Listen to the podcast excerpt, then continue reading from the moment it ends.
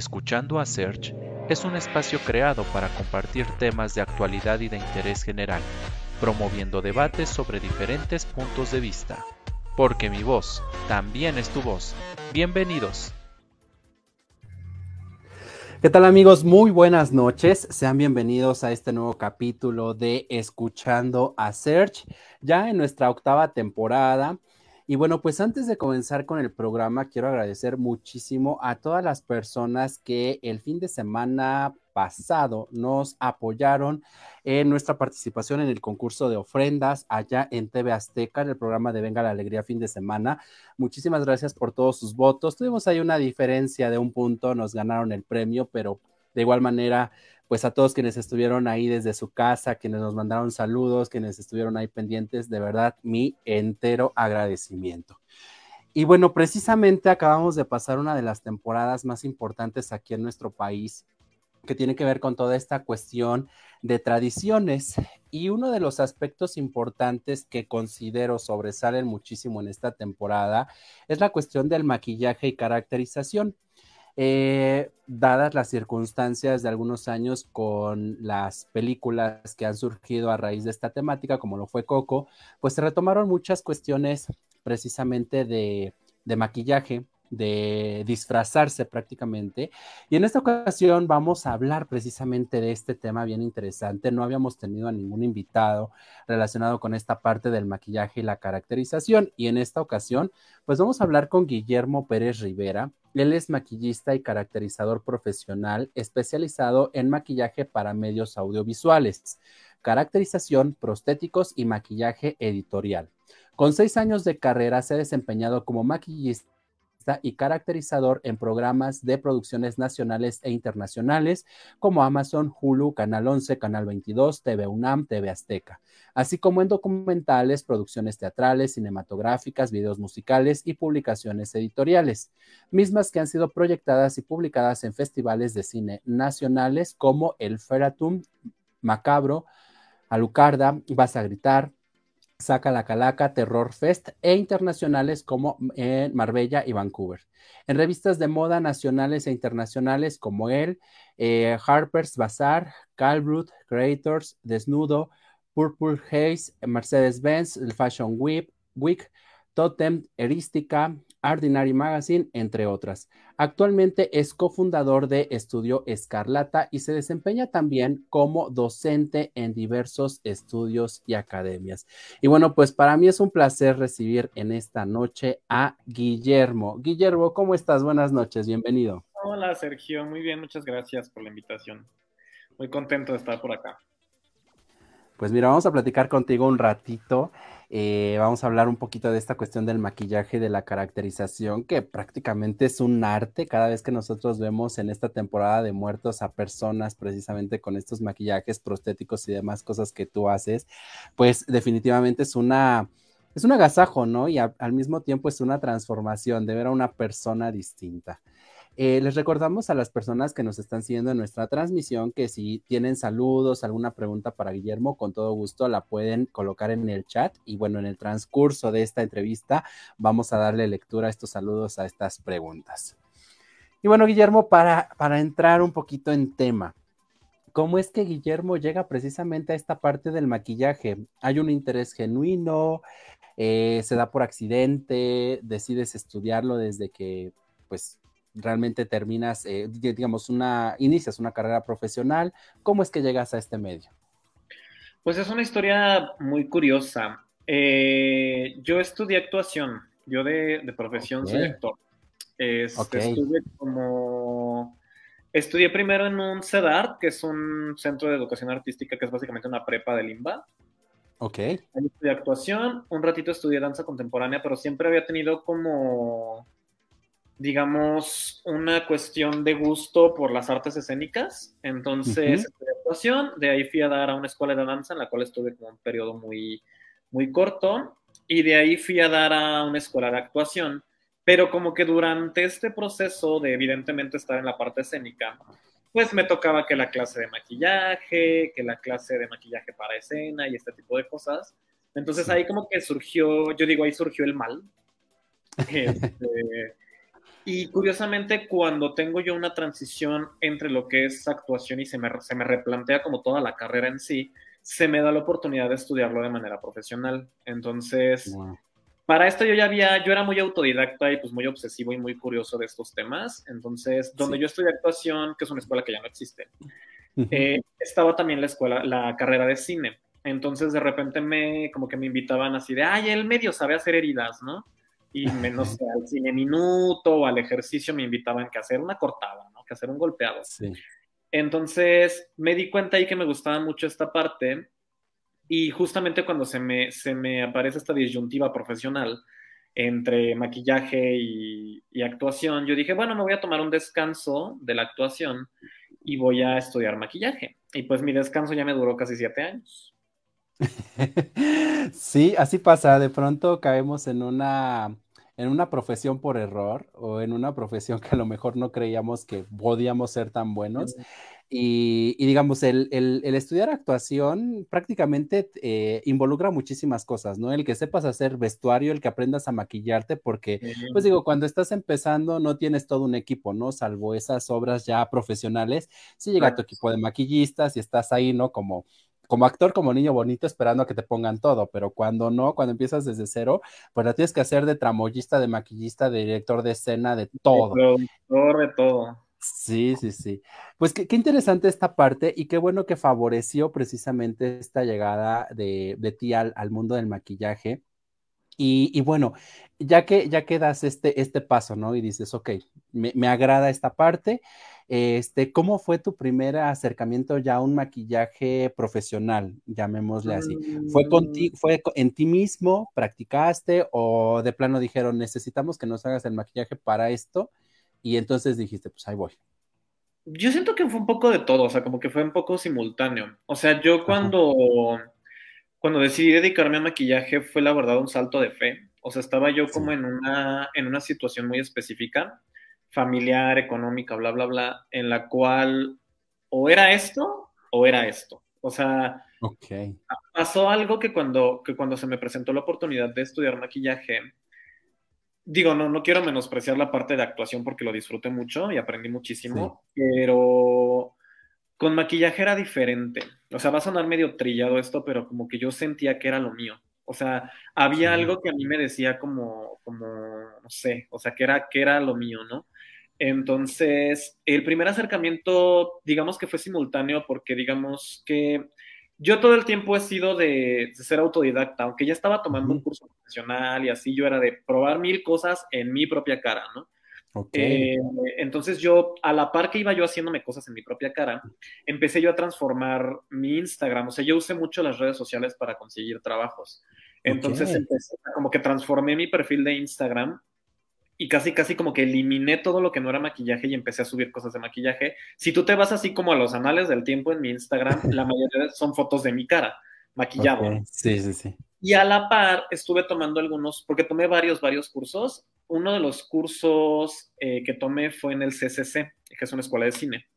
Era un pequeño como diplomado introductorio y a maquillaje y ahí conocí gente muy valiosa que me empezó como a llamar como de, ay, ven, ayúdame, tengo, no sé, un llamado en tal televisora. Y yo iba ahí nomás uh ¿no? Sí. Y el, el, primer, los primeros proyectos que yo tuve, curiosamente, tenían que ver con este tipo de llamados chicos. O también, yo tengo varios amigos que estudiaron eh, cine, que son directores, que son fotógrafos, y coincidía que cuando yo iba graduándome de maquillaje, ellos estaban haciendo sus tesis. Entonces me decían, no, quiero que yo haga, que hagas el maquillaje para mi tesis. Y yo, sí, sí, sí. Entonces fue una oportunidad como muy valiosa para yo probar y como tener una especie de periodo de prueba de lo que era el mundo profesional, pero como en chiquito. O sea, no era una gigantesca, sino que yo podía ir como ir probando ahí pequeñas cosas. Y curiosamente como que fue escalando de, de boca en boca, de, ah, mira, el maquilla, el maquilla, el maquilla, a también la cuestión de yo ir cultivando mis redes sociales y como que ir generando curiosidad en la gente, ¿no? Sí, sí, sí. Oye, pues, pues qué interesante, porque dirán por ahí que las oportunidades llegan solas y en tu caso, qué bueno que, que, se dio de esta manera, porque digo, de pronto hay quienes estudian alguna cosa y como que terminan y se quedan en el limbo, ajá, ¿y ahora qué hago, no? ¿Y ahora qué pasa? ¿Y ahora dónde? Este, y en la búsqueda como tal se pierden, se pierden y qué bueno que a ti llegaron estas, estas oportunidades y sobre todo, llamémosle de cierta manera también hasta cierto punto profesionales, porque ya no estábamos hablando de algo pequeño, estábamos hablando ya de producciones, estábamos hablando ya de, de pues de cosas que iban a irse para un proyecto de tesis, que estaban yéndose también a, otros proyectos a lo mejor de un poquito más de, de, magnitud, que obviamente te hicieron partícipe, y eso pues de cierta manera también ayuda a esa famosa publicidad de boca en boca, ¿no? De recomendarse a través del trabajo. Eh, esto pues definitivamente es, es clave y es importante. Y mira, tenemos aquí, voy a hacer esta pequeña pausa. Tenemos a Lucero Rivera, que nos dice hola, buenas noches. A su mamá. Sí, me encanta, me encanta cuando están aquí este, los familiares. Me encanta porque mi, siempre mi son mamá es número uno. importante. Sí, ya lo vimos. Fue la primerita en mandar mensaje. También tenemos a Jovis Gaitán, que dice bravo. Hola, Jovis. Aquí tu mami dice, con todo mi corazón, muchas felicidades por todos tus logros, Guillermo Pérez Rivera. Y Jovis también nos dice, súper buen profesor. Entonces, mira, tenemos aquí ya a los fans haciéndose presentes y a la familia. eh, sí. Oye, Guillermo, ¿tú cómo definirías la parte del maquillaje? Para ti, ¿qué sería el maquillaje? Mm, depende. Eh, es que, mira, yo soy una persona bastante escéptica. Okay. Respecto a que a mí no me gusta romantizar las cosas, no me gusta ni ser fatalista ni romantizar e idealizar las cosas. Entonces, okay. la parte del maquillaje yo considero que es un arte, sí, pero luego el hablar de que es un arte es como ponerlo así como, ay, es un arte. No, o sea, es un arte, pero como cualquier arte requiere disciplina, requiere práctica, requiere que te tomes en serio. O sea, eh, hay una persona como muy, muy importante en mi carrera, que es uh -huh. quien me formó prácticamente como caracterizador y quien a la fecha es de mis mejores amigas, sí. que ella una vez me dijo algo que es que, que nunca se me va a olvidar, que es, tú eres artista, o sea, no depende el ser artista de tener un diploma o de tener uh -huh. un, un, documento, depende sí. del hecho de que tú destines tu vida a vivir de tu arte. Sí. Entonces, por este mismo punto, yo considero que el maquillaje es un arte, sí, pero como todo arte requiere un cultivo, requiere como una dedicación que mucha gente, digo, a mí me pasó y seguramente a ti también y a mucha gente que nos dedicamos a los medios audiovisuales, que la gente te dice, ay, ¿de qué vas a vivir? ¿No? O sea, como no somos, sí. no somos este, abogados o no somos tal vez, yo que sé, contadores, pues a la gente como que se le hace raro que la gente viva como de lo que le gusta hacer, ¿no? O sea, de que la gente te ve raro de que te gusta tu trabajo. ¿no? Exacto. Entonces yo pienso que como justamente es un arte, requiere cultivarlo, requiere mucha disciplina, mucha entrega, porque como toda disciplina es muy celosa. Uh -huh. Entonces hay mucha gente que se lo toma de hobby, mira qué bueno, cada Halloween, como bien decías, ¿no? Sale tu tía, la que me gusta maquillar, tu prima, la que se maquilla padre. Pero yo sí. siento que, y esto les repito mucho a mis alumnos, gente que maquilla bonito, hay mucha. Gente que maquilla profesional, hay muy poca. Sí. Entonces yo pienso que tiene que ver con la devoción y con el cultivo que le das como a, a, pues, a cualquier arte, ¿no? A cualquier disciplina. Sí, definitivamente eso, eso que comentas es muy cierto, porque muchos, muchos de los invitados que, que, he tenido por aquí, pues algunos de ellos son, se dedican a la parte de, de, la danza, a la parte del teatro, a la parte de los medios, escritores, este, y de pronto, pues, la, la pregunta incómoda, ¿no? De, ¿y qué te dice tu familia?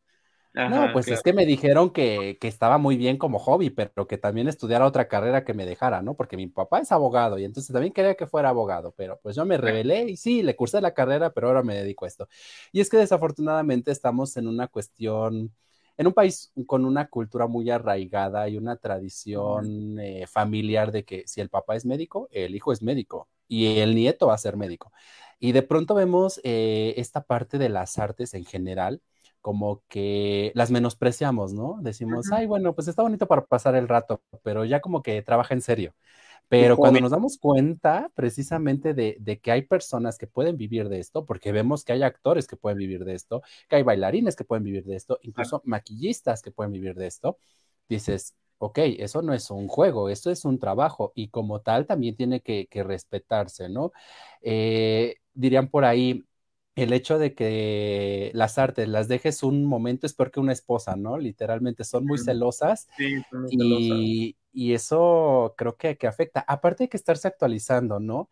En este sentido, como tal, ¿cómo ha sido este progreso? Porque no, si estamos hablando de un maquillaje de hace, pues ni siquiera irnos tan lejos, de hace 10 años, no es lo mismo un maquillaje de ahora, ni una caracterización.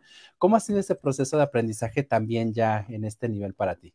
Fíjate que es, ese tema muy poca gente lo toca y es muy, es muy trascendente para nosotros, porque con la llegada del 4K, el HD, pues todo vino revolucionaria como a cuestionar pues todo tipo de, de, disciplinas de este tipo, ¿no? Sobre todo hablando específicamente de cosas audiovisuales, llámale foto, cine. Yo creo que sobre todo en cine, porque como quiera las fotos pues pasan por un proceso de postproducción tienen un poquito más ahí de, de puedes meter Photoshop. Exacto. Pero en cine, por ejemplo, hablando de cuestiones muy técnicas, si tú ves, por ejemplo, películas de los 70s, de los 80s, de los 90s, donde participaban cuestiones prostéticas, o sea, monstruos, o deja tú monstruos, transformaciones tipo El Padrino o eh, Papá por Siempre, ¿no? Mrs. Fire Todavía existía y la cámara toleraba utilizar, por ejemplo, algo muy famoso entre maquillistas que se llama foam latex, que eran los prostéticos de espuma, ¿no? Sí. Que tú ahorita presentas una pieza de ese tipo en una cámara HD, se ve muerta y se ve falsa. ¿no? Entonces vino, vino, curiosamente, hay un maquillista que me gusta mucho que se llama Pepe Morán, que justamente hablaba de esto en Twitter, que, que, vino a la revolución, le llama la siliconga, ¿no? Que es como la revolución de todos estos materiales, o sea, hablan específicamente del silicón, de cómo pusieron a temblar a los maquillistas y decir, ay Dios, o sea, esto ya no funciona, vamos a tener que buscar otra manera de hacerlo. Y es muy curioso que lo menciones también, porque yo aparte de, pues, de, de todo esto a lo que me dedico, soy docente, o sea, yo doy, yo doy cursos de maquillaje. Esto, entonces es muy chistoso ver maquillistas, y no estoy hablando tanto de una cuestión de edad, sino de una cuestión como de falta de búsqueda de actualización. Porque hay gente que tiene técnicas que nunca, como que se casaron con una técnica y dijeron, esto me funciona, y yo así me quedo, ¿no? Entonces, enseñándole a los alumnos, por ejemplo, hay, hay, algo que se enseña en la mayoría de las escuelas de maquillaje, que es el maquillaje para HD, ¿no? El maquillaje para cámara. Sí la mayoría de estas personas que tienen esta técnica vieja te dicen, no, no, no, es que en cámara hay que cargarle y hay que marcarlo mucho porque se tiene que ver. exacto, y los que tenemos la técnica nueva es de, no, no, no, no, espérate, o sea, al revés, hay que bajarle porque la cámara... porque todo se ve. Se ve absolutamente todo, ¿no? Entonces tú tantito le cargas más y pues ya se empieza a ver como pues, casi, casi de Halloween, ¿no? Entonces ha sido una revolución el mantenerse sobre todo, yo este igual es un consejo que le doy a todo el mundo en cualquier como disciplina artística es nunca te cases con ninguna verdad, o sea, porque todo va a ir cambiando y lo que tú ahorita predicas como la verdad absoluta, en 5 o 10 años vas a decir, qué tontería estaba diciendo, ¿no? Por ese lado a nosotros nos obligan todo el tiempo el estar buscando cómo actualizarte, cómo... Eh, cada, cada, cada proyecto y cada llamado te pone a temblar las patitas. Así sea maquillar a una conductora súper fácil, algo va a pasar que vas a decir, ¡Ah! esto no me había pasado, ¿cómo lo resuelvo? ¿no? Entonces siempre buscar la solución. Sí, sí, sí, el aprendizaje y sobre todo estas, estas nuevas formas de solucionar, ¿no? De pronto el mexicano llega a ser muy creativo y se saca de donde sea la solución y eso también es importante, este, porque sí, depende mucho del proyecto, no es lo mismo, por ejemplo, un maquillaje para un evento social de día que para un evento de noche, no es, un, no es lo mismo una caracterización, por ejemplo, ahorita de, de Muertos que una caracterización para Navidad o para San Valentín, o sea, el contexto cambia y creo que eso hace que también ustedes como tal tiendan a buscar opciones y también cuadren, ¿no? Con la idea o el concepto que se les está planteando, porque pues es un trabajo en equipo a final de cuentas. Entonces, eh, pues digo, qué, interesante esta, esta parte como tal. Y bueno, eh, Guillermo, por ejemplo, en este caso, cuando te hacen un llamado, te plantean el proyecto, este, o cuando te dicen, pues, haz lo que tengas que hacer, confío en ti, ¿en qué te inspiras para maquillar? Pues depende, es que hay tantos tipos de proyectos que varían. O sea, por ejemplo, dividiéndolo en como en dos sectores, ¿no? Sí. Por ejemplo, la parte de moda, que yo hago mucha moda, mucho editorial, Sí. Hay gente que tanto te dice, mira, quiero esto, y te enseña una foto y te dice, quiero este maquillaje. Ajá. Y, ok, entonces tú lo replicas, le metes un poquito de tu cosecha, pero básicamente estás haciendo como una ejecución, ¿no?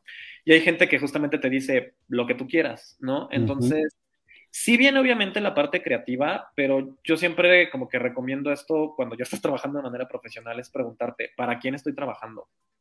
Sí. Porque, por ejemplo, en, en, la, en la onda editorial no es lo mismo una revista como Vogue, que es una revista muy clásica, que si se atreven y hacen conceptos, siguen la misma línea clásica que, por ejemplo, Nylon o Calblut, que hacen cosas súper conceptuales, como súper locas, que te da un poquito más de pauta para jugar, ¿no? Específicamente, hablando de mí como, como profesional, en editorial yo tengo un estilo bastante conceptual. Entonces, a mí normalmente las revistas que me buscan, pues tienen esa onda, ¿no? Y normalmente yo soy mucho de buscar inspiración en todos lados. Sé que suena medio trillado, pero hay un actor que, digo un actor, un, un maquillista que me gusta mucho que se llama Terry Barber, que sube unas cosas bien curiosas a su Instagram porque sube, por ejemplo, un, no sé, un ojo como este maquillaje que yo traigo y su inspiración es un, es un pan tostado. Entonces, es como jalar inspiración de cualquier cosa que se te ocurra, ¿no? Porque yo siento que el peor error para un maquillista es la literalidad. ¿A qué me refiero con Ujú. esto? Que te digan, quiero, no sé, un maquillaje inspirado en hielo y ves gente así de que dibujando el copito de nieve y poniendo a mí eso es como, no, o sea, piensen más, o sea, busquen, Sí. no sé, como desmenuzar el concepto y, o sea, como a su raíz y decir, bueno, qué textura, qué color, qué acabado, qué, ¿sabes? Este tipo de cosas. En la cuestión de caracterización, eh, ahí sí la cuestión es siempre preguntar, ¿para qué es? Ajá. ¿Qué, qué material me conviene más? ¿Y cuál es el acabado, no? Eh, normalmente con mi socia, eh, yo, yo estoy asociado con otra maquilladora, que somos Sí. cofundadores del estudio, y, y siempre es así de, bueno, ¿qué nos pidieron, no? Este, no sé, una nariz. Ah, bueno, ¿cómo lo hacemos? O sea, ¿qué material conviene más? ¿Qué, qué presupuesto tenemos? ¿no? Porque también es, Sí. todos queremos estar en proyectos con presupuestos ilimitados, pero también muchas veces es, bueno, ¿qué presupuesto tienes, no? Sí, sí, Nosotros hemos sido famosos por resolver con presupuestos limitados, así de, bueno, vamos a entregar algo de muy buena calidad, este, pues con este presupuesto que nos dieron, ¿no? Entonces, también nos basamos mucho nosotros en, en las necesidades de la producción, pero ya hablando muy específico en general, yo soy mucho de ver series, películas y curiosamente yo soy mucho de inspirarme en atmósferas. O sea, yo soy mucho de escuchar música Sí. y las atmósferas a mí me traen como una especie, no lo quiero poner así como tan esotérico, pero como una especie de sensaciones que yo puedo traducir colores, en texturas. Por ejemplo, cuando a mí me toca estar esculpiendo, haciendo esculturas en prostéticos, pues es estar como ahí experimentando a ver qué textura te da esto, qué textura te da el otro. Entonces, yo, si lo, pusi si lo pudiera reducir a algo, yo siento que yo me inspiro mucho en atmósferas. Wow. Mira, qué interesante, digo, porque de pronto vemos y dicen, ay, bueno, que me maquille, ¿no? O sea, literal. Pero pues no sabemos todo lo que hay detrás, ¿no? De pronto cuando sí tienes una idea como que clara, pues ya, la mandas, ¿no? Pero pues todo el trabajo de ustedes de estarle pensando, ¿no? Si quiero algo Sí. como que muy dramático, quiero algo muy alegre, quiero que algo que se vea muy natural, que algo- o sea, es, es un trabajo también pesado el, el- el Tenemos, pensarle, tenemos ¿no? una, una broma, mi socio y yo, que, que luego te llegan clientes un poquito complicados, que es de, quiero algo de día, pero de noche, pero dramático, pero natural, pero que brille, pero mate, pero... Entonces es como una broma que tenemos, que, que a veces los clientes, justamente nosotros tenemos que ayudarles como a aterrizar la idea, ¿no? Porque es de, quiero algo monstruoso, Sí. pero que no se vea feo, pero que brille, pero que no brille. Entonces nosotros como, a ver, a ver, a ver, vamos a ver. O es una o es la otra, todo no se puede. Sí, sí, sí, definitivamente. Tenemos aquí más saludos. Asgard Salas dice, eres una inspiración para todos los artistas, sin importar qué disciplina artística practiquen. Y tenemos a Ivette Ram con corazoncitos ahí. Entonces, pues mira, no sé si sean tus alumnos, tus fans, pero ahí están presentes. Ahí están presentes siempre. Y bueno, este, Guillermo, en esta, en esta parte como tal de el, ah, tenemos aquí. Eh, Que pegue, que pero no pegue, pegue. pero no pegue. Y, y Sí. Es justo mi socia, y con ella tenemos esta broma de que pegue pero no pegue, que brille pero no brille. Sí, sí, sí.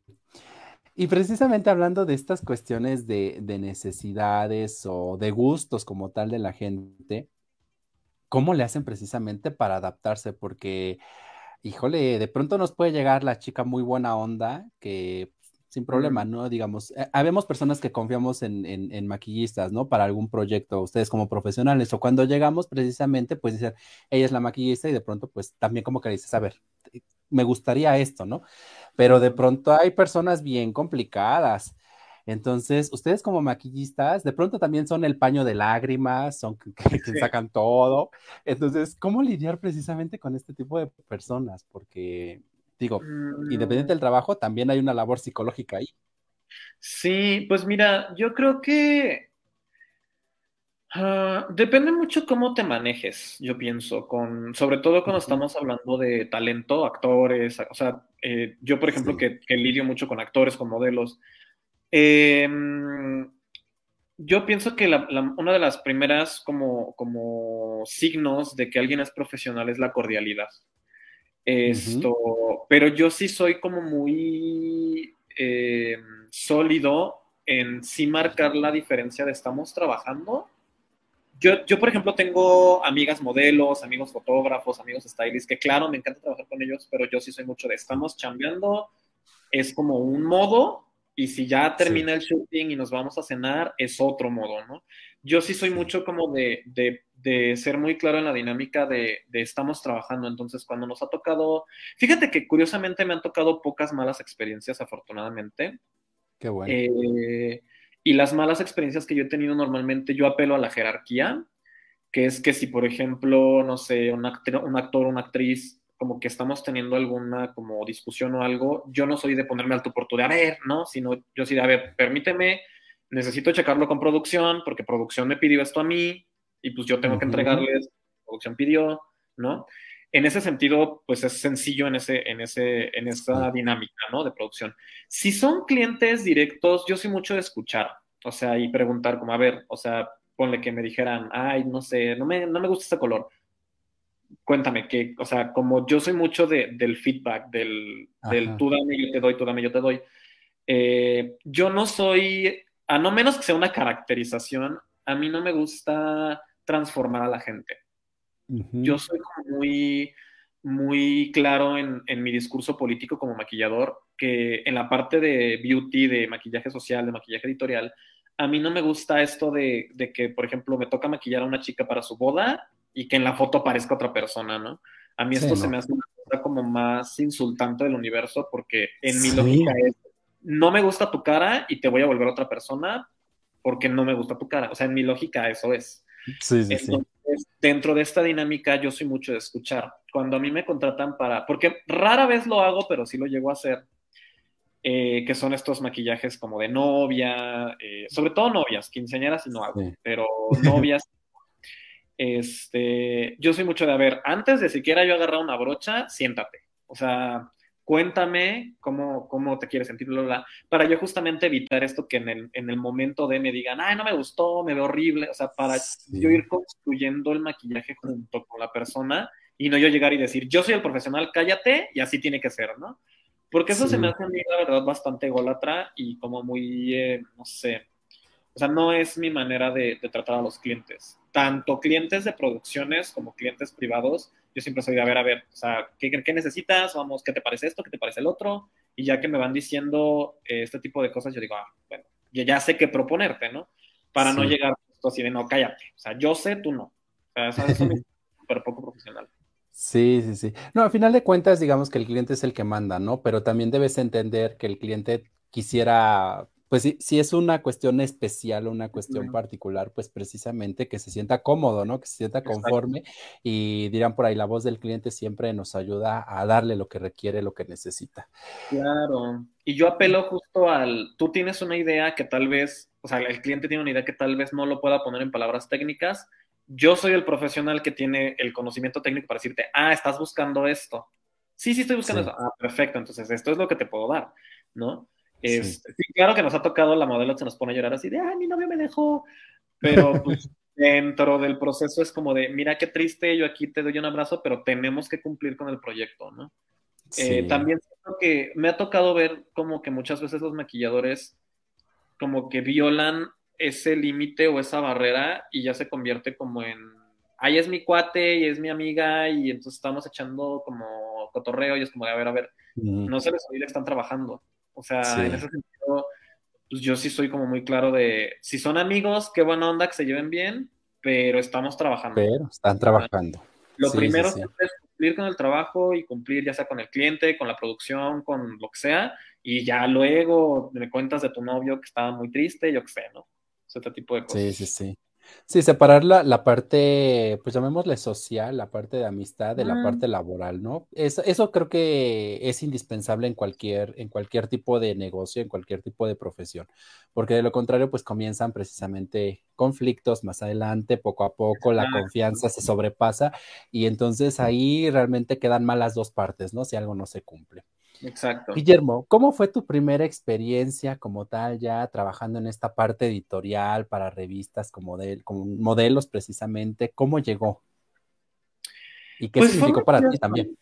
Eh, me contactó un fotógrafo que curiosamente vivía cerca de donde yo vivía en ese momento, que era en casa de mi mamá.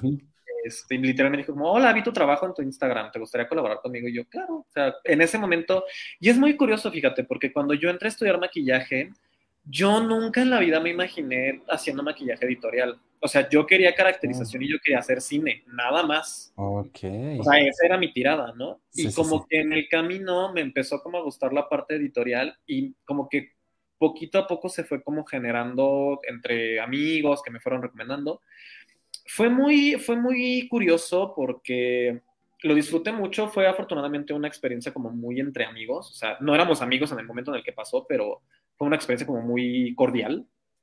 Sí. Yo nunca había como lidiado con un modelo, con una modelo, entonces yo también soy mucho de no idealizar a las personas, entonces como persona que se siente en mi silla, yo voy a tratarlas igual, sea la persona que sea, las voy a tratar de una manera muy cordial, pero yo también, para bajarme un poco el nervio, no es así como de, ¡Ah! es una modelo, ah, no, o sea, era como tranquilo, ¿no? Fue la parte de conceptualización que te hablaba, ¿no? O sea, esto de, ah, bueno, la inspiración. Recuerdo mucho que era una sesión que estaba inspirada mucho como en plantas. Y yo, pensando en mi, mente de aquel entonces, yo dije, pero es que yo no le quiero dibujar así como una planta aquí, ¿no? Se me hace muy literal. Ajá, entonces empecé como a desmenuzar así de, bueno, qué colores, qué texturas, y como que ahí se, se empezó a nacer lo que, lo que yo pienso que es mi estilo que mi estilo es específicamente en editorial es muy conceptual, es muy... Y el conceptual entiéndase a que yo desmenuzo las cosas, o sea, rara vez a mí me vas a ver hacer algo literal, o sea, de que me digan, no sé, quiero, este, no sé, una sesión de maquillaje inspirada en los años 20. Yo no voy a hacer un maquillaje de los años 20. Yo voy a ver, bueno, ¿qué sacamos de ahí para que no se vuelva nada más algo como tipo disfraz, sino que se vuelva una propuesta? Y yo pienso que ahí es donde está como el valor de la diferencia de ser nada más un ejecutante, o sea, alguien que nada más replica cosas, a alguien que tiene un proceso creativo que dice, ah, bueno, mi sello es esto, mi sello es esto, ¿no? O sea, y en cualquier disciplina yo pienso, o sea, es por ejemplo las personas que, que, tengo una amiga que es cantante y justamente me decía de, los alumnos karaoke, ¿no? Que escuchan la pista e igualititito la, la, igual. Sí, sí, sí. Pues es que hay que, aunque sea la misma canción, hay que buscar el cómo, a ver cómo la metes en ¿no? Y en este sentido es igual. Aquella vez, pues yo tenía poca experiencia, mi material era muy limitado, yo empecé a maquillar con muy pocos productos, como todos. Este, entonces, pues a resolver, ¿no? Y a decir, bueno, se me ocurrió hacer esto y vamos a tomar así tantito verdecito y lo vamos a poner. Entonces, fue muy divertido y cuando luego yo como que me acuerdo de eso y digo, ay, o sea, sí han pasado mil cosas, ¿no? A partir de esa sesión. Sí. pues este amigo fotógrafo me dio la oportunidad, porque pues yo en ese momento no es que yo tuviera en mi, en mi Instagram cosas editoriales, simplemente era como pues, cosas que yo me hacía en mis ojos y subía, ¿no? Sí. Entonces fue muy, muy enriquecedor y, y me abrió una puerta que terminó siendo como una de las ramas a las que más me gusta dedicarme. Mira, pues e, e, eso es, eso es importante, ¿no? Empezar desde cero y ver que hay algo, hay una área de oportunidad, que es, esta parte que mencionas del valor agregado, darle el sello, creo que eso es lo que precisamente distingue a una persona de muchos otros profesionales que se dedican a lo mismo. Porque inmediatamente al ver la fotografía, al ver a la modelo, al ver el trabajo, dices, es de fulanito de tal. Ajá, exacto es de fulanito de tal. Inmediatamente como que es ese sello distintivo, esa famosa marca personal también de decir, ok, fulanito lo hizo. Y no me queda duda por esto, por esto, por esto. Y, eso creo que también agrada mucho, sobre todo en esta, en esta época en la cual ya, como tenemos acceso a miles de redes sociales, entonces de pronto, ay, es que lo vi en tal lado y ahora lo quiero, ¿no? Y te enseñan la foto. Y es que me gusta esto y, literal es una, es una copia, le digo yo a veces. Sí, se empiezan a hacer las réplicas. Exacto, no hay una cuestión creativa, no hay una cuestión de originalidad, que creo que es lo que hoy en día debe tener esa, pues, debe tomar ese valor, ¿no? El, encontrar cuestiones propias y personales. Exactamente. Mira, tenemos aquí a tu mami que puso maquillaje para piel madura ah. cuando estábamos hablando precisamente de, de, esa, de, esa, parte. Ese es todo un tema, todo un tema. ¿Sí? O sea, el hacer jóvenes a las señoras. Sí, yo creo que es que yo creo que mi mamá lo, lo pone porque cuando yo he dado esta clase de maquillaje para piel madura, eh, justamente hablo de esto. En la mayoría de las escuelas de maquillaje te dicen así de, eh, no, al, maquillaje de piel madura no le puedes poner brillo, no le puedes, o sea, en lugar de hacerte sugerencias, te lo dicen como una serie de prohibiciones y de restricciones. Y entonces llegas tú con lo que te enseñaron en tu escuelita, con una clienta de piel madura y la piel madura te dice, yo quiero brillo. Y es como de, no le vas a decir a la señora, no, porque me dijeron en mi escuelita que eso no se hace. No, no, no, o sea, más bien lo que yo les, lo que yo les hablo en este tipo de, de maquillajes y en general, que es lo que hablaba hace ratito, es, hay, hay un TikTok que se volvió viral de, de, una señora que la están usando de modelo en una clase, que utilizan una técnica que se llama hilos tensores, que básicamente es una especie de estampas que hacen esto. Ajá. Y se volvió viral. Hablaron tanto que la señora se ve así en el video. ¿Sabe qué? ¿No? Por eso se volvió viral. Y yo justamente les hablo de que, en, o sea, no es que yo piense que yo tengo la verdad absoluta, pero mi estilo es respeta lo que estás maquillando. O sea, la persona, tú no tienes por qué decirle, ay, tienes la cara tal, tienes el ojo tal. No, o sea, tú vas a ayudar a que la persona se vea, estamos vendiendo nosotros una experiencia y vas a hacer que la persona se sienta eh, como yo le llamo como ornamentada. Lo único que nosotros hacemos como maquillistas es ornamentar, es adornar lo que ya está ahí. Tú no estás escondiéndole cosas, tú no estás, o sea, mucha gente luego piensa que los maquillistas somos cirujanos plásticos, de que hay que Claro, tenemos el poder de esconder cosas, ¿no? hay técnicas, sí. Te lo, puedo, te lo puedo ocultar, pero de repente llega la gente de que, ay, mi nariz no me gusta y quiero que me la hagas así, y es como de, no se puede. soy maquillista. Estoy con el cirujano plástico. Exacto, no soy, no soy cirujano plástico. Eso ya es una caracterización, tiene otro costo. Entonces, justamente, ese es como mi approach también. Por ejemplo, en la cuestión de caracterización es lo mismo. O sea, sí estás haciendo un monstruo, sí estás haciendo una criatura, pero ¿dónde está como tu filigrana? Muchas veces eh, la, artista que a mí me formó, que es Francesca Dalla Veneta, es escultora. Entonces a mí me mm. cultivó mucho la cuestión del detalle. Entonces cuando tú luego ves, no sé, monstruos, criaturas, a veces el monstruo en general se ve bien y tú dices, ah, órale, pero si tú haces zoom, o sea, si tú abres. Sí, ves muchas cosas ahí raras. Tal vez la escultura no esté tan bien hecha y tal vez no le prestaron tanta atención como a la mm. filigrana de la psicología del personaje, ¿no? Porque hasta, el, hasta el cómo tú diseñas un personaje tiene que ver con qué textura le pones a la piel. O sea, no es lo mismo que estés haciendo, no sé, una oreja de un elfo que va a ser más lisa, que va a ser más lúcida, a una oreja de un orco, que va a tener más textura, que yo qué sé, ¿no? Entonces, siento que mi filosofía aplica para todo. Mi filosofía es documentate. O sea, que lo que estés haciendo tenga una justificación lógica y que no apeles al, es que soy artista. No, no, no, a ver, o sea, si eres un artista pero que está prestando un servicio. Sí. O sea, no es como que tú en tu taller haciendo tu obra libre, es tú estás prestando un servicio a una producción o a un cliente, ¿no? Entonces, siempre, siempre estar como muy documentado, también para no entrar en estos discursos como de apropiación cultural, de, o sea, siempre todo tiene que estar muy bien justificado cuando hagas cualquier tipo de maquillaje, ¿no? Porque cualquier trazo en el rostro ya es como una, eh, se le llamaría statement en inglés, ¿no? O sea, ya es una declaración. Entonces, ¿por qué estás poniendo una línea blanca? ¿Por qué estás poniendo un punto rojo? ¿Por qué yo qué sé, ¿no? Entonces, digo, retomando, porque me, fui con, esta idea. no, no hay problema. Lo que, habla mi mamá es de, esto que, en maquillaje piel madura es no buscar de que las señoras te digan, me quiero ver de 25. Híjole, esa es una habilidad con la cual yo cuente. O sea, yo prefiero respetar las arrugas que están ahí y hacer ver la piel sana y no transformar a la persona en otra persona. Sí, sí, sí, definitivamente.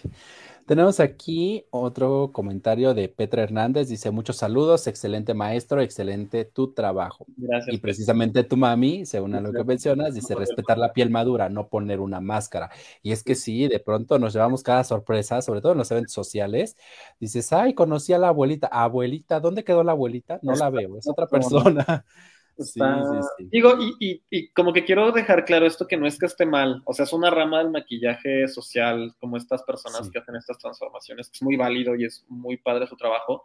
Yo personalmente no va con mi discurso político como maquillador y como artista de decir, ¿por qué? Porque yo siento que lo veo así porque como también soy caracterizador, la parte de caracterización es muy obvia de te voy a transformar en otra cosa, ¿no?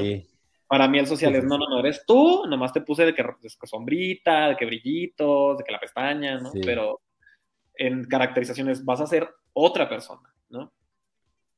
Ok. Guillermo, ¿cuál ha sido la mejor experiencia? Digo, sé que debe haber muchísimas, pero ¿cuál ha sido la mejor experiencia o la experiencia más entrañable dentro de este tiempo que llevas en el medio del maquillaje y de la caracterización? Ay, no sé, qué difícil pregunta. Es la pregunta del jaque que me encanta hacer. La pregunta del hack, sí, cañón. Es, que son muchas. Eh, de manera general, una de las, de las de las más bonitas, y no es que sea una específica. Bueno, sí, hablemos de varias, pero la primera que es general es el poder yo em, proveer a mi familia a través de dedicarme a lo que yo amo. O sea, como que ese es general, ¿no? O sea, eso es algo que, de lo cual yo estoy muy agradecido todos los días, de que dedicándome a lo que yo amo, puedo yo proveer a mi familia, ¿no? Y, y asegurarme que mi mamá esté bien y que, ¿sabes? Como este tipo de cosas. Sí, sí, sí. Una que yo creo que me cambió a mí el rumbo de la carrera completamente es justamente cuando entré yo a, trabajar con la que fue mi maestra, mi mentora, que luego se volvió mi socia, que ahora es de mis mejores amigas, que es Francesca que es una historia muy curiosa, pero yo la conocí a ella como maestra, o sea, ella fue mi profesora.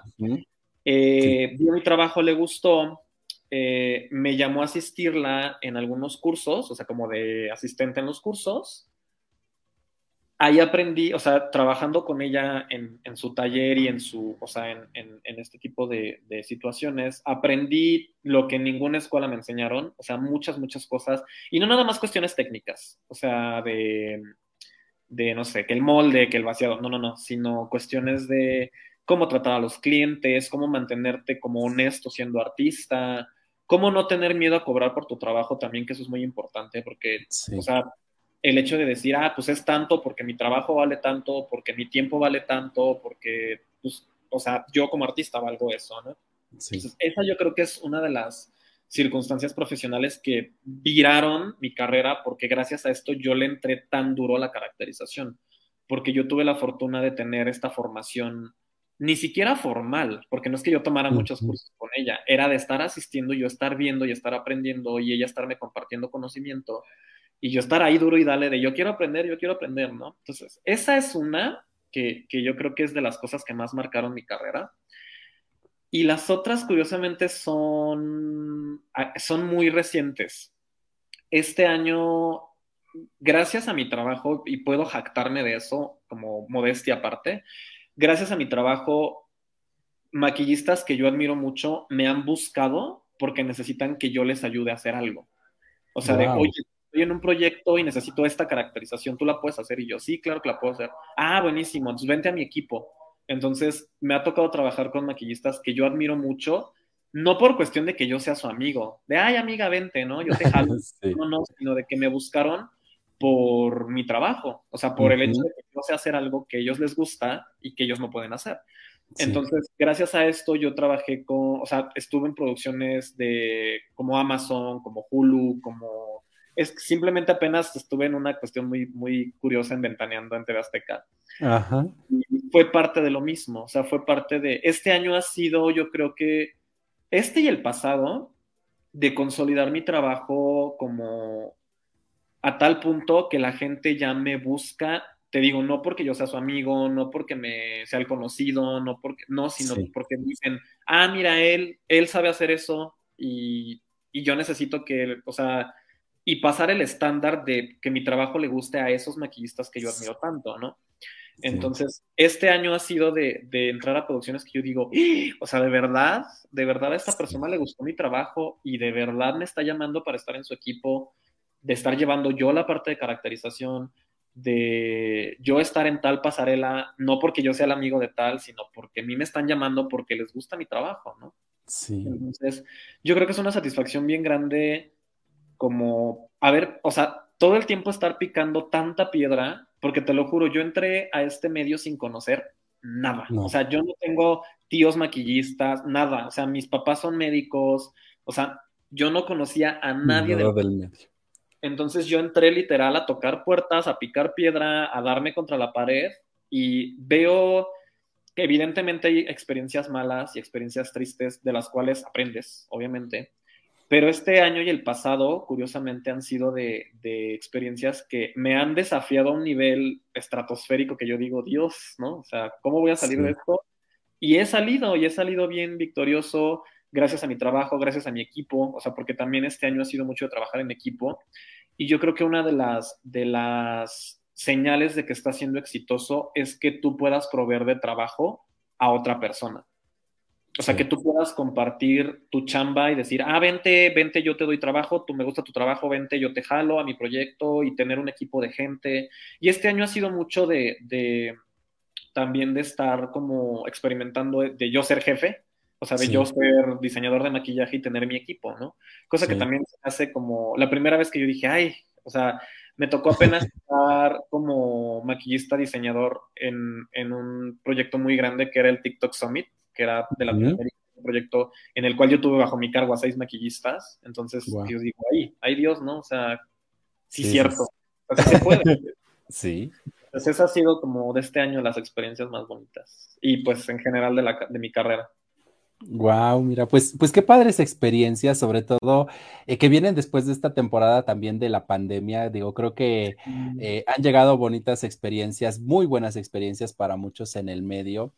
Y, y, qué bueno, ¿no? Qué bueno que estás dejando esa huella, que estás siendo ese referente. Dirían, eh, dirían por ahí que te busquen no por barato y no por relación de amistad o de parentesco de lo que sea, sino por la calidad precisamente que imprimes en cada uno de estos maquillajes, en cada una de estas caracterizaciones.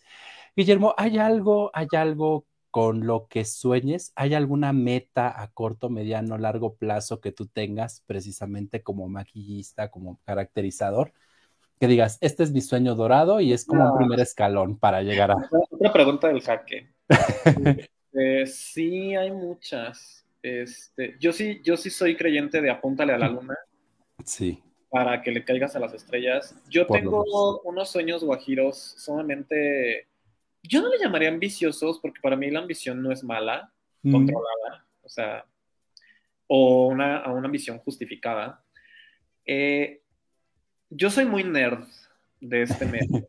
O sea, pregúntale a cualquier persona, yo soy una Biblia respecto a que me preguntan, no sé, ¿conoces tal producto? Y yo, ah, sí, salió en 1900, no sé qué, ¿no?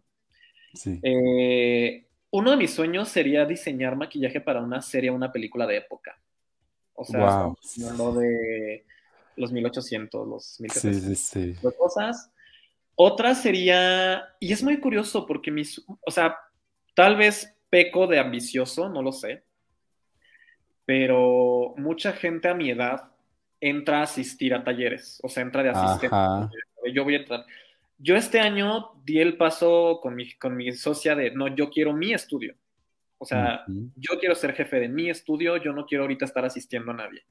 No porque yo me sienta, no, sino yo quiero ir aprendiendo sobre la marcha, ¿no? Sí. Sé, sé las consecuencias que esto conlleva, claro, pero también dentro de lo cual todos mis sueños siempre son no de formar equipo de alguien, sino de yo ser diseñador y yo meter a mi equipo. Uno de esos te digo, es una serie de época, otra será una película.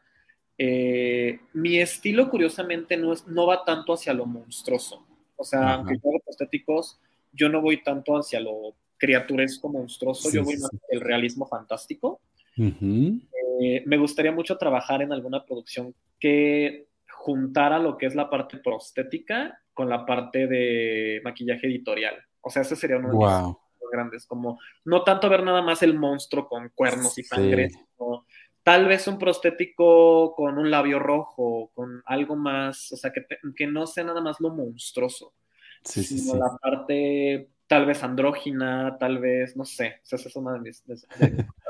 La otra, evidentemente, diseñar para una pasarela, o sea, y, y uno de mis sueños que, que, ya veré yo cómo lo logro, es que en una pasarela, o sea, justamente se, se utilicen prostéticos y no wow. una parte como monstruosa, insisto, o sea, porque sí. luego mucha gente piensa en prostéticos y automáticamente piensa en un demonio. Ah, ¿no? Sí. Y no tanto, o sea, como a mí me, a mí me formaron fue más hacia la parte del realismo fantástico, que ah. sí ves algo en el rostro de la persona y dices, hay algo raro, pero no curiosamente tiene que ser grotesco o monstruoso, ¿no? Sí. Sino tiene que ver más tal vez con algo fantástico, pero siendo muy humano, ¿no? Sí. Entonces, yo creo que, o sea, el, la unión o como la fusión de, de, las, de, de, las dos ramas de mi carrera y verlas puestas tal vez en una serie, en una película o en una pasarela. O sea, eso sería... Y yo poder tener un equipo de maquilladores a mi cargo, no tanto por decir, ah, yo, yo soy el jefe, no, sino por la cuestión de que a mí, te juro, se me, se me quedó grabado esto de, eres exitoso en el momento en el que puedes compartir sí. y generarle trabajo a la gente. Porque yo pasé por circunstancias, cuando yo iba iniciando a maquillar falleció mi papá, entonces fue una circunstancia pues muy difícil, como, como todas las personas sí. que han perdido a un ser querido saben, pero aparte es una circunstancia monetaria pues muy difícil, ¿no? Sí, definitivamente. Entonces, eh, para mí, una de las cosas que me enseñó mi ex jefa, digo que ahorita es mi amiga, es hacer generoso con la gente que se lo gana. O sea, y la gente que tú ves así rompiéndose el lomo y de decir, o sea, yo veo luego en los alumnos y digo, no manches, o sea, empiezas a identificar la gente que decidió que es esto y nada los va a detener hasta que lo logren, ¿no? Y yo digo, wow, o sea, para mí eso es muy, muy admirable. Y luego, luego es lo que yo les digo a los alumnos, luego no es tanto la persona más talentosa, o sea, no es la persona más brillante, es la persona que yo veo con la decisión de decir, a mí nada me va a detener y esto es lo que yo quiero y a ver cómo le hago, pero lo voy a conseguir, ¿no? Tenía esta broma con mi hermana de, de que siento que mi carrera es esto de que estuve friega y friega y que la vida dijo, ya ten, ya. sí, sí, sí. de molestar ya, ahí está tu cosa, ¿no? Ya, deja de molestar, porque yo estoy todo el tiempo, yo soy esa persona que sube una foto a mi trabajo y le encuentro mil defectos, o sea, de no puede mejorar esto, puede mejorar esto, puede mejorar el otro. Sí. Este, yo nunca estoy conforme, y no en un mal sentido, ¿no? Porque también me doy mi crédito, Sí. Pero yo nunca estoy conforme, yo nunca digo, ah, me rifé y soy el mejor. No, o sea, yo es, esto puede haber quedado mejor. Esto, o sea, y mi socia lo sabe, que trabajamos juntos la mayoría de las veces, que siempre lo vemos en cámara y es de, se ve bien, pero puede, sí. puede quedar mejor el otro, ¿no? Entonces, regresando al tema, pues mi sueño justamente es ese, o sea, ver, ver a mis dos, mis dos ramas fusionadas, ya sea en una serie, en una película o en una pasarela. Pues mira, así como vamos, yo no dudo que en, en, el corto plazo esté por ahí eso y créeme que será un placer ver ese trabajo, ese, ese sueño con el equipo que, que, tarde o temprano va a estar. Eso tenlo por seguro porque pues lo que has logrado hasta el momento tampoco es una cosa tan sencilla y el hacer tantas cosas como las que has hecho, pues digo, es digno de reconocerse también a tu corta edad y que digo, pues ya quisiéramos tener algunos, aunque sea un poquito de habilidad para por lo menos maquillarnos para ir a trabajar, ¿no? Entonces, eso, eso pues es, no, es muy, como muy, todo es una habilidad, es una habilidad que se puede aprender, se puede cultivar. Eso sí, eso sí, poco a poco. Es, es cuestión de paciencia y de constancia. Exacto.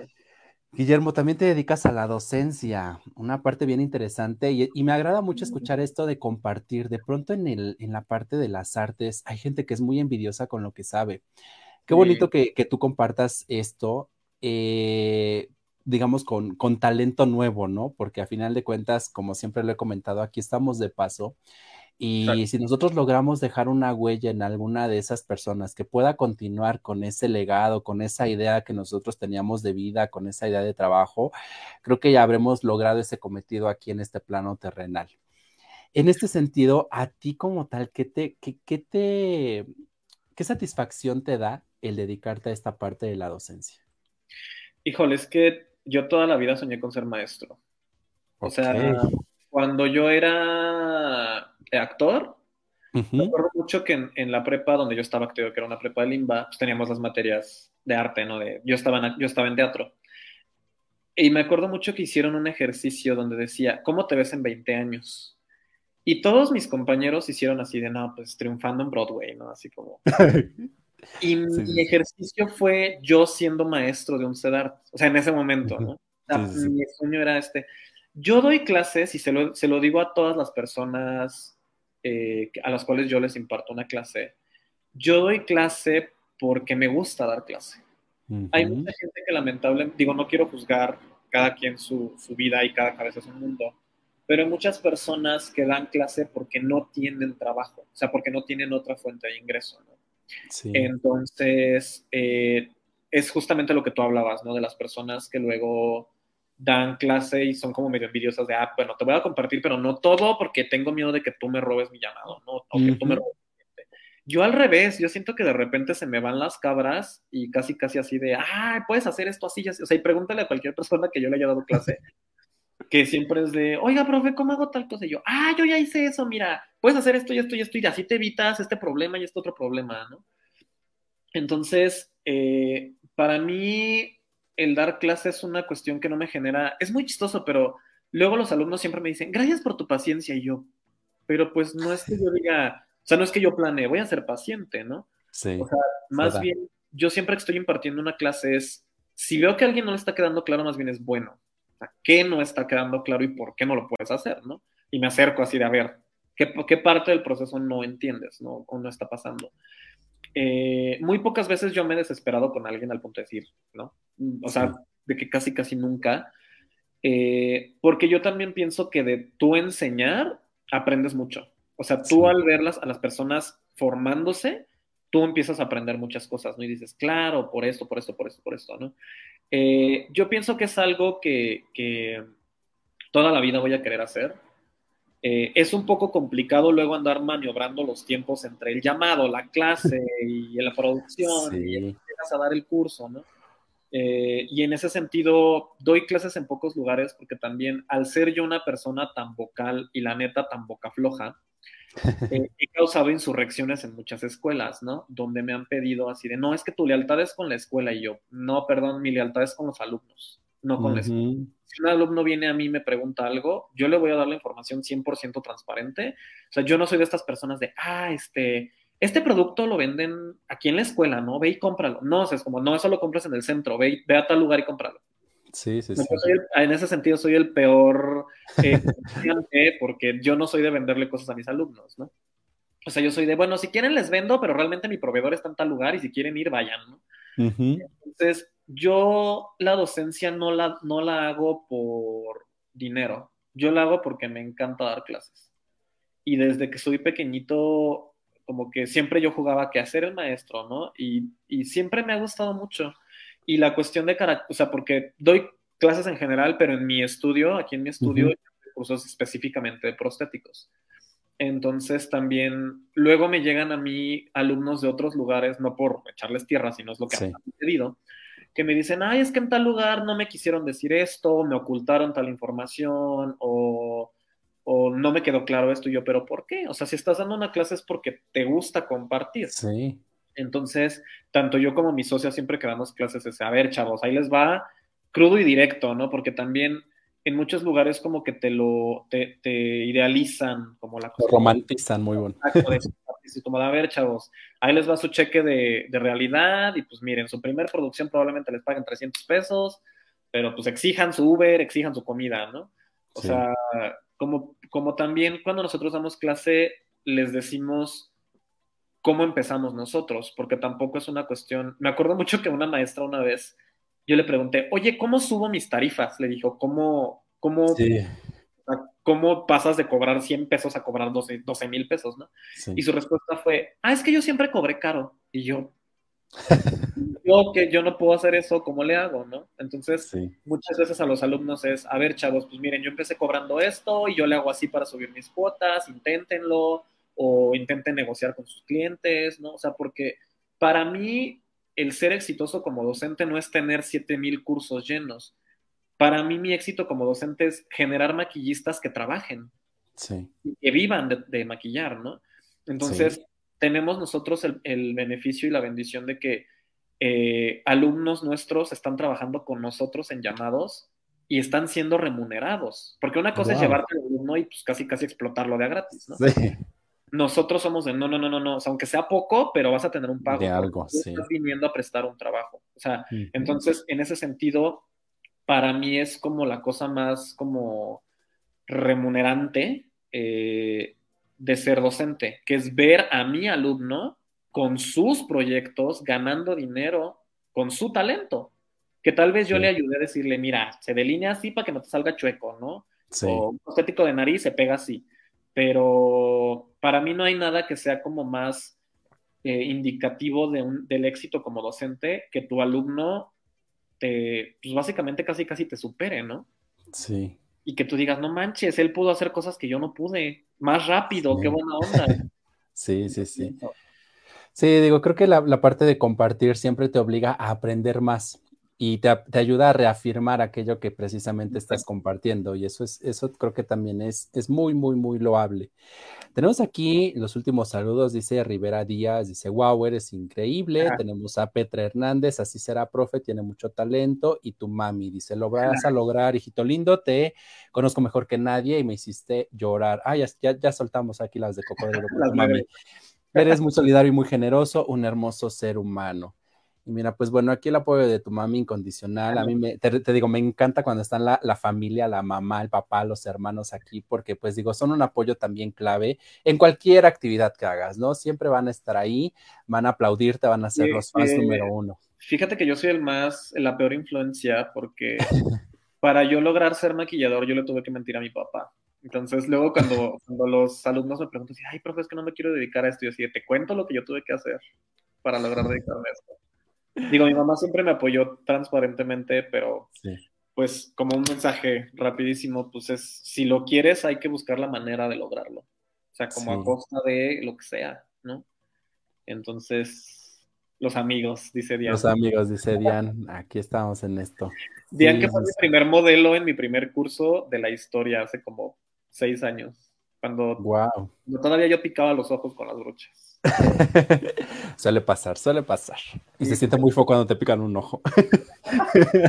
o cuando te pone, a mí que me ha tocado que de pronto delinea, digo, las chicas lo hacen tan fácil con su lapicito, y a mí cuando me han delineado, y dije, a ver, a ver, espérame, ya me dejaste, dejaste ciego un ratito y ya se me sale una lágrima. Me salió lente de contacto. Sí, sí, sí. Y tenemos aquí a Petra Hernández, dice, mis sinceras felicitaciones, escucharlo me emociona, es de los míos, usted eh, desconoce, soy una docente de 60 años y fuiste mi maestro en tiempo de pandemia y cómo me ayudó su curso. Qué, padre, qué padre esto, qué padre escuchar estas, eh, leer y escuchar estas, estas palabras. Eh, de verdad, Guillermo, eh, a mí me dio muchísimo gusto tenerte en este espacio. Yo buscaba a alguien que, compartiera con nosotros un poquito de esto y créeme que, me has dejado un poquito con la boca abierta en el sentido de, la, de la parte loable que haces, de la parte de tu trabajo, de tu profesionalismo, de tu ética, cosa que en estas generaciones nos hace mucha falta. Y de verdad, yo no dudo que tarde o temprano van a llegar esos sueños con los que con los que nos has platicado, van a concretarse, te vamos a ver ahí en las pasarelas, vamos a verte en los créditos, vamos a verte ahí sin lugar a duda. Y, bueno, invitarte y alentarte a seguir compartiendo eso que tanto amas, esa pasión que tienes eh, con tus alumnos, con tu equipo de trabajo, y también reconocerte el que te hayas adentrado a ser también dueño como tal de tu tiempo, dueño de, tu propio estudio, porque pocos se atreven, este, pocos se emprenden y pocos se convierten en verdaderos empresarios que generan eh, pues también la economía del país. A final de cuentas, eh, nuestro país se mueve por todo. O sea, el hecho de que estés en una empresa, de que pongas un negocio hasta de memelas, de lo que sea, está generando ingresos, ¿no? Y creo que en nuestro país hace muchísima falta eso. Tenemos aquí un último saludo de Davy FC. Lo mejor de mi año fue el haberlos conocido y que se conviertan en mis profesores. Te admiro mucho, Guille. ¿Sí? Y pues bueno, así estamos llegando al término de este interesante este capítulo de Escuchando a Search. De veras, muchísimas gracias a todos los que nos siguieron en la transmisión. Tenemos aquí a Petra Hernández, a María Carrillo, a María Arceli Monarca, José Martínez Velasco, a Dian Torres, de BFC, Rivera Díaz, Oliver Campos, Ivette Ram, Asgard Salas, Lucero Rivera. Y bueno, pues aquí este, todos echándote porras, aplaudiéndote. De verdad, muchísimas gracias. En próximos días van a encontrar este mismo video en el canal de YouTube y también lo van a encontrar el audio por si nos quieren escuchar de pronto otra vez esta entrevista en su trayecto de la casa al trabajo a la escuela en Spotify. También nos encuentran así como escuchando a Search. Ahí estarán disponibles para que ustedes vuelvan a revivir esta charla aquí con Guillermo. Guillermo, pues te mando un fuerte abrazo, mis mejores deseos, las mejores vibras hoy y siempre, y nuevamente muchísimas gracias por habernos regalado un poquito de tu tiempo y un poquito de tu trayectoria. Fue un gusto, muchísimas gracias por la invitación y un abrazo también para ti. Muchas gracias. Las puertas aquí están abiertas, ¿eh? Cuando tengas otro proyecto y lo quieras presumir con nosotros, mira, aquí con todo gusto te recibimos. Igualmente, muchas gracias. Gracias a todos. Excelente noche. Y bueno, aquí en Escuchando a Search, porque mi voz también es tu voz. Cuídense mucho y nos vemos en nuestro, en nuestro próximo capítulo.